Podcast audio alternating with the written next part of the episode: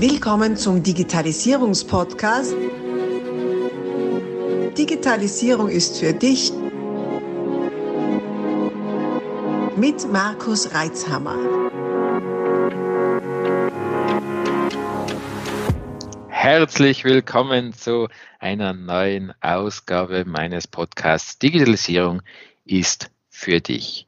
Heute wieder mit einer Interviewfolge und zwar mit Christoph Degendorfer. Christoph Degendorfer ist tief verwurzelt in der New Economy, hätte jetzt schon fast gesagt, sechs wie alt ich bin, gell? Na. Und der Christoph Degendorfer ist mit BIMspot, mit seinem Unternehmen und mit der gleichnamigen Lösung in der Digitalisierung in Bauwesen unterwegs und zwar mit einem sehr spannenden Startup. Aber Christoph wird uns jetzt selber gleich mehr dazu sagen. Hallo, herzlich willkommen. Hallo Markus, ähm, zuerst mal danke vielmals für die Einladung. Es ist wirklich fantastisch heute das Gespräch mit dir zu führen. Ich freue mich sehr drauf. Ähm, ja, bin gespannt, wo es uns, wo es uns hinbringt. Ja, Christoph, du bist ja in einem Bereich unterwegs, der mir jetzt gefühlt schon zehn Jahre verfolgt, aber so irgendwie erst jetzt in der letzten Zeit so wirklich zum, ja, zum Fliegen, zum, zum Abheben anfängt. Und zwar die Digitalisierung des kompletten hm, Bauprozesses, wenn ich es mal so als Nicht-Baumensch sagen darf. Ähm, BIM. Erklären Sie mal, was, was ist ein BIM? Mhm. Also BIM ist die Kurzform und steht für ähm, Building Information Modeling oder, da fängt es jetzt schon an, Building Information Model. Ähm, das bedeutet, ähm, es steht einerseits für die digitale Abbildung eines realen Gebäudes. Also man kann sich das so vorstellen, ähm, dass ähm, ein Gebäude, wie man es wie halt kennt, mit allen Elementtypen, also zum Beispiel Fenster, Wand, Türe, ähm, nicht mehr wie bisher in einem Plan einfach in 2D-Symbolen und, und mit, mit Schraffuren, mit Linien gezeichnet und repräsentiert wird, sondern dass das Ganze dreidimensional aufgebaut wird und dass eine Tür eben eine, ein Türelement ist, einmal geometrisch sozusagen, ähm, und dass an diesen Elementen zusätzliche Informationen verknüpft sind. Ähm, und das Ganze sozusagen über den Lebenszyklus eines Gebäudes, also von der Planung über die Errichtung in dem Gebäudebetrieb ähm, aufgebaut wird und diese Informationen eben dann zu den Elementen, ähm, wie gesagt, verknüpft werden. Und das können jetzt ganz unterschiedliche Informationen sein. Also das kann jetzt sein ein, ein Material, eine Farbe, auch ein, ein, Preis, kann genauso ein Montagedatum sein. Also jegliche Information, die im, im, ja, in diesem Prozess entsteht, wird eben mit diesen, mit diesen Elementen verknüpft. Und das ist sozusagen jetzt eben der Unterschied zwischen Building Information Model, wo man von, der, von digitalen Zwilling spricht, und Modeling, wo man sozusagen jetzt grundsätzlich von diesem Prozess spricht, der einfach über alle Lebens, Lebenszyklusphasen hinweg geht. Und ähm, das ist halt grundsätzlich eine andere Art der Herangehensweise, als man sie bis jetzt oder bis vor kurzem sozusagen im, im, ähm, ja, in der, im Bauprozess, im Planungsprozess, im Betriebsprozess halt, ähm, verstanden hat oder umgesetzt hat. Ja. Mhm. Das klingt jetzt für, für mich, der das mag, wenn Dinge sauber dokumentiert sind und Daten da sind, sehr verlockend.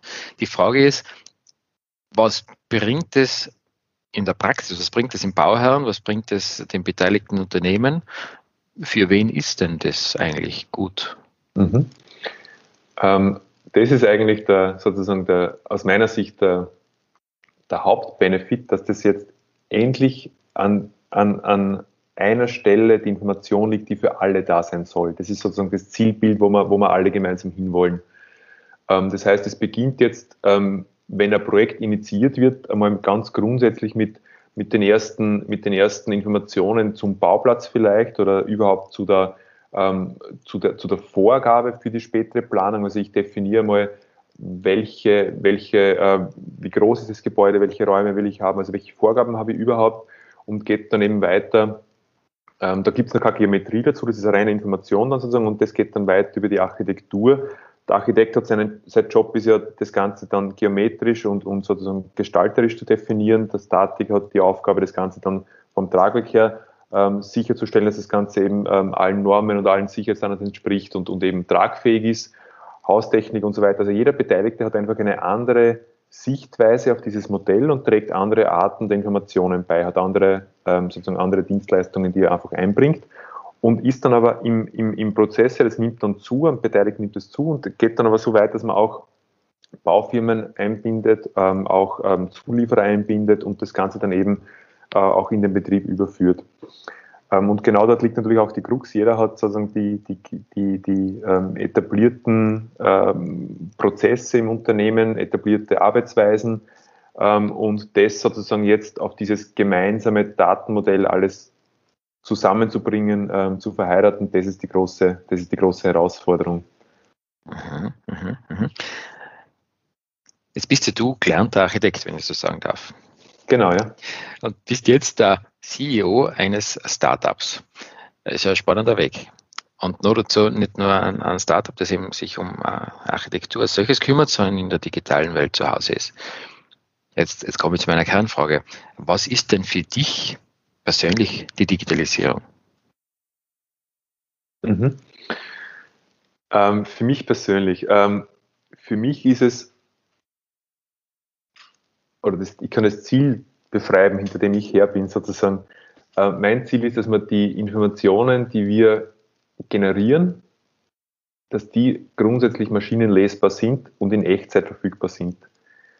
Ähm, also das ist sozusagen das, äh, wo wir hinwollen, weil ich jetzt, wenn ich jetzt dann am, am Plan, einen ausgedruckten Plan als PDF einscanne, bin ich auch ähm, sozusagen digital, mit dem kann ich aber null anfangen. Ne? Also das fängt dann dort an, wo ich wirklich dann ähm, erkenne, das ist jetzt dieses Element und das hat jetzt eine andere Information äh, drinnen, die der Architekt braucht oder eingegeben hat, die der Statiker braucht. Also es fängt dann dort an, wo man mit der Information wirklich arbeiten kann, wo man, wo man die, den eigenen Job, die eigene Businessmodelle darauf aufbauen kann. Mhm, mhm. Okay. Und wo in dieser ganzen Kette, die du uns beschrieben hast, greifst du es mit deiner BIM-Spot ein? Mhm. Ähm, wir also die ganze, vielleicht, jetzt muss ich ein bisschen ausholen, wenn es okay ist. Ja, bitte, ähm, bitte. Die, die ganze Methodik ist, ist noch relativ neu. Ähm, das heißt, ähm, wir haben zwar in Österreich jetzt eine, eine ÖNORM dazu seit ein paar Jahren und wir haben eine EU-Richtlinie, die uns sagt, dass das, was wir am, am, am Bau ähm, momentan machen, aufgrund der hohen Fehlerkosten, die es halt in jedem Projekt gibt, mit BIM eine mögliche Lösung darstellt oder auch Digitalisierung eine Lösung ist ähm, das Ganze sich aber in der Branche jetzt relativ ähm, langsam durchsetzt.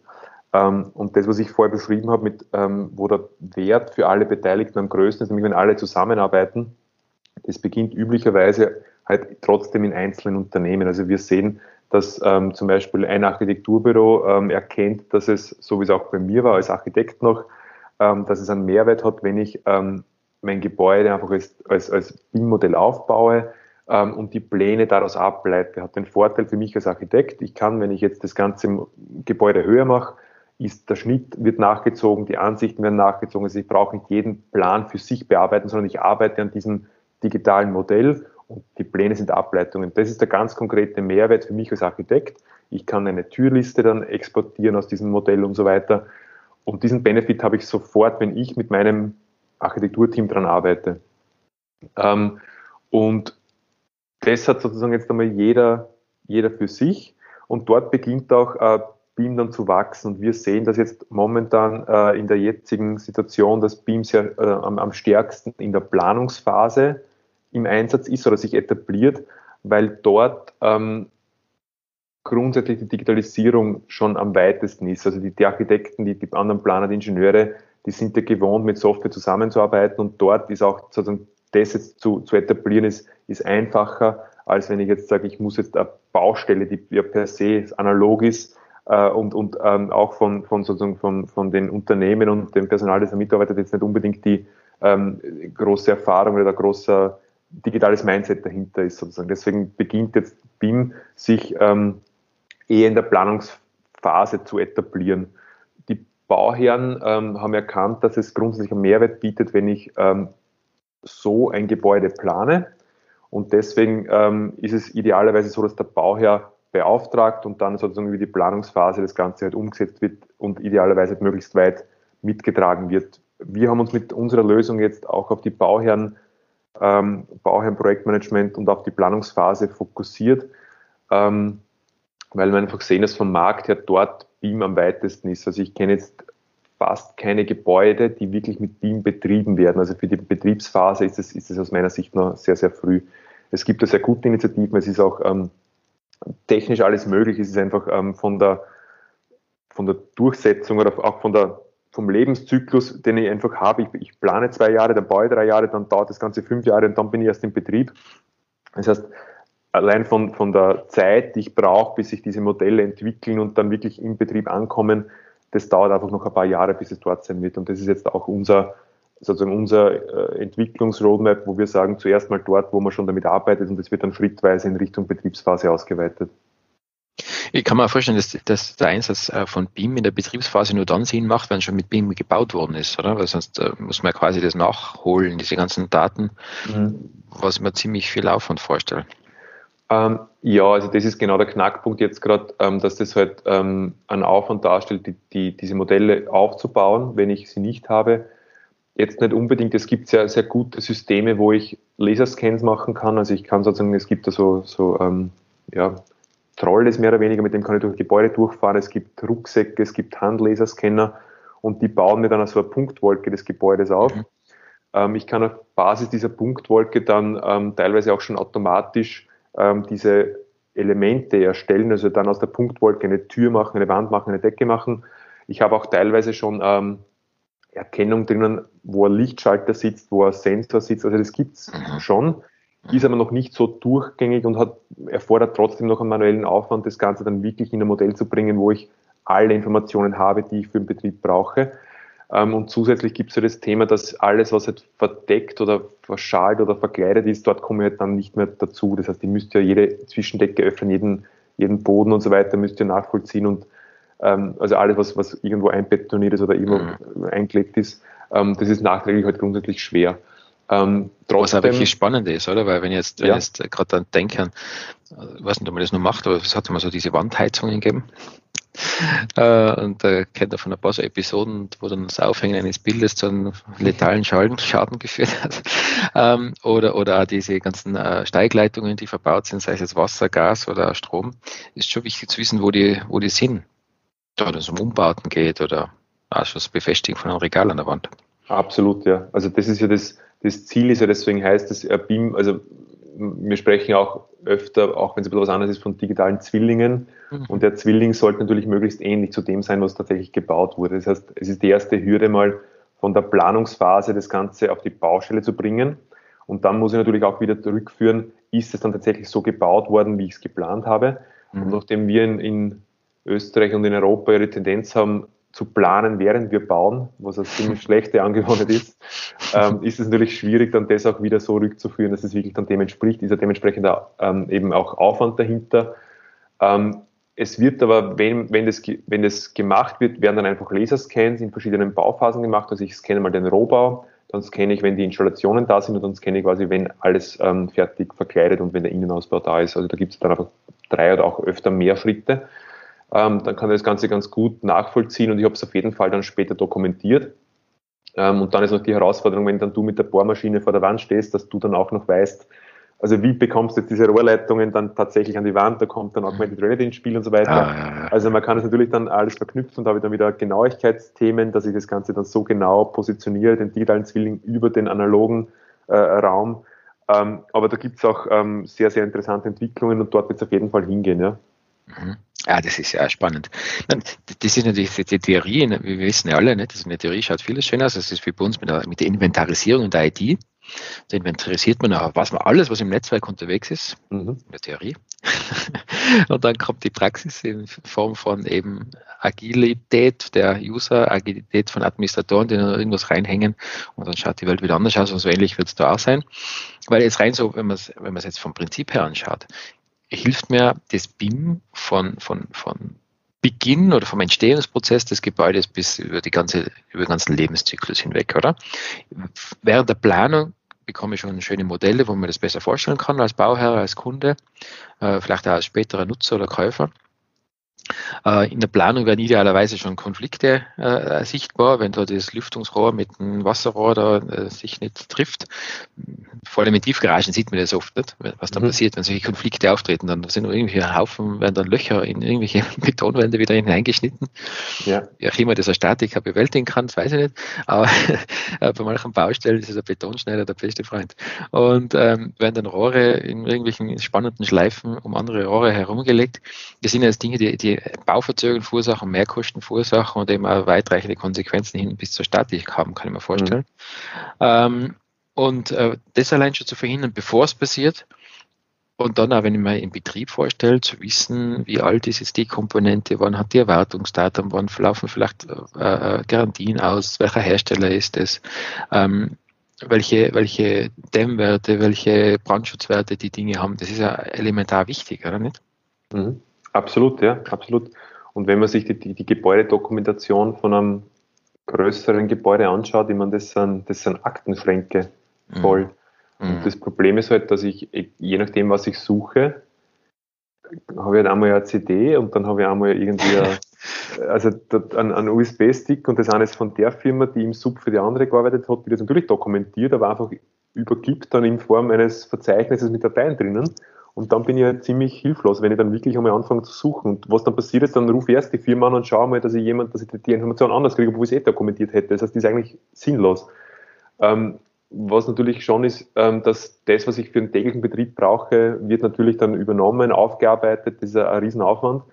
Ähm, wenn ich dann wirklich so weit komme, dass irgendwo was kaputt ist oder was reparieren muss und dann wirklich spezifische Informationen brauche, ähm, ja, das wird dann, ist es dann auch oft, oft nicht, nicht mehr auffindbar oder der Aufwand zu hoch, das überhaupt, wie du sagst, dann zu finden oder mhm. zu verwenden. Ja. Und ähm, man darf auch nicht unterschätzen, was das an, was das für Informationsmenge ist. Also wir haben jetzt, ich habe jetzt gestern erst mit einem sehr, sehr interessanten ähm, äh, äh ja, Ingenieurbüro aus der Schweiz telefoniert, ähm, die ein BIM-Modell für den Gebäudebetrieb aufbereiten.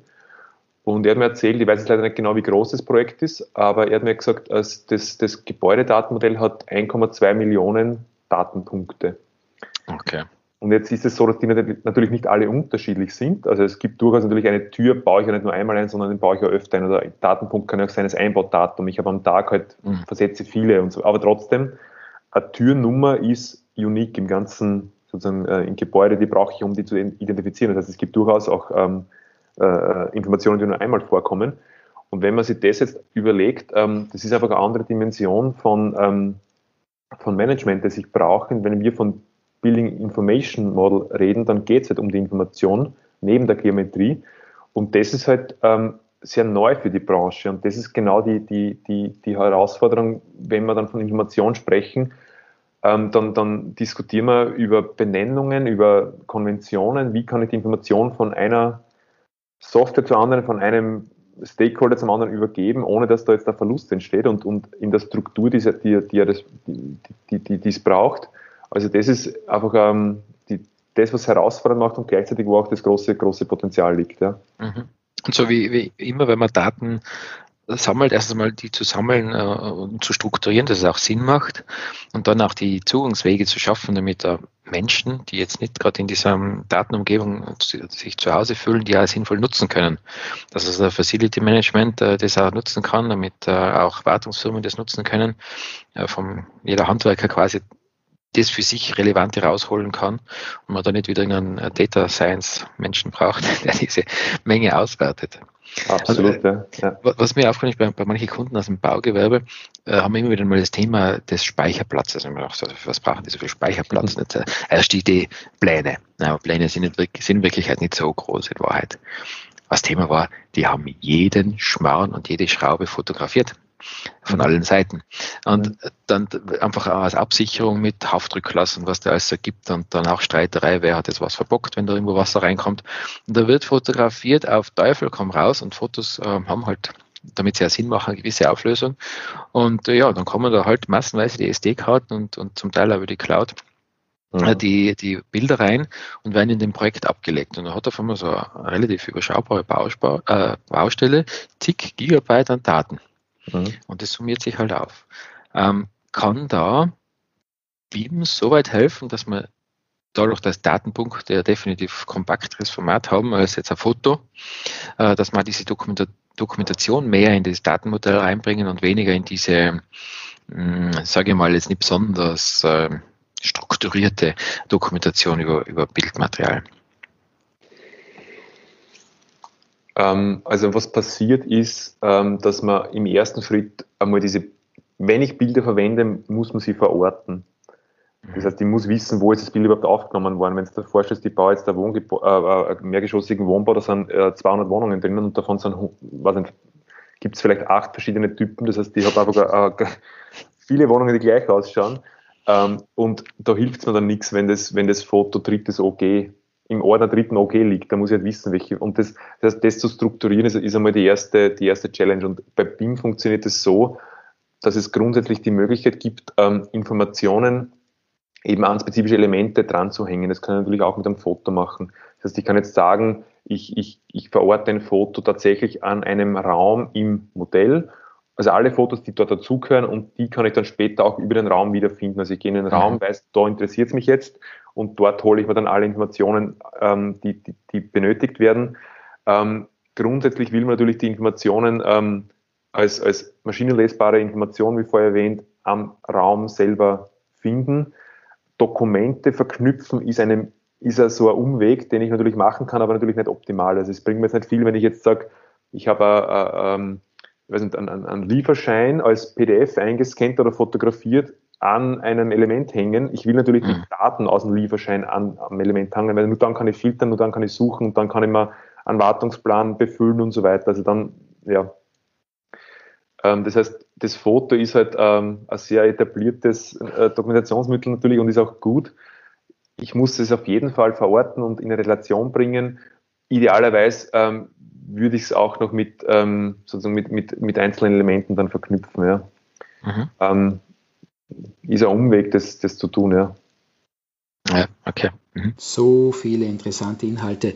Wir stoppen hier und machen aus dieser Podcast-Aufzeichnung einen mehrteiligen Podcast. Bleib also dabei, um keine Inhalte zu verpassen und die nächsten Folgen auch hören zu können. Abonnier doch gleich unseren Podcast und vergiss nicht, eine 5-Sterne-Bewertung zu hinterlassen. Bis dann, wenn es wieder heißt, Digitalisierung ist für dich mit Markus Reitzhammer.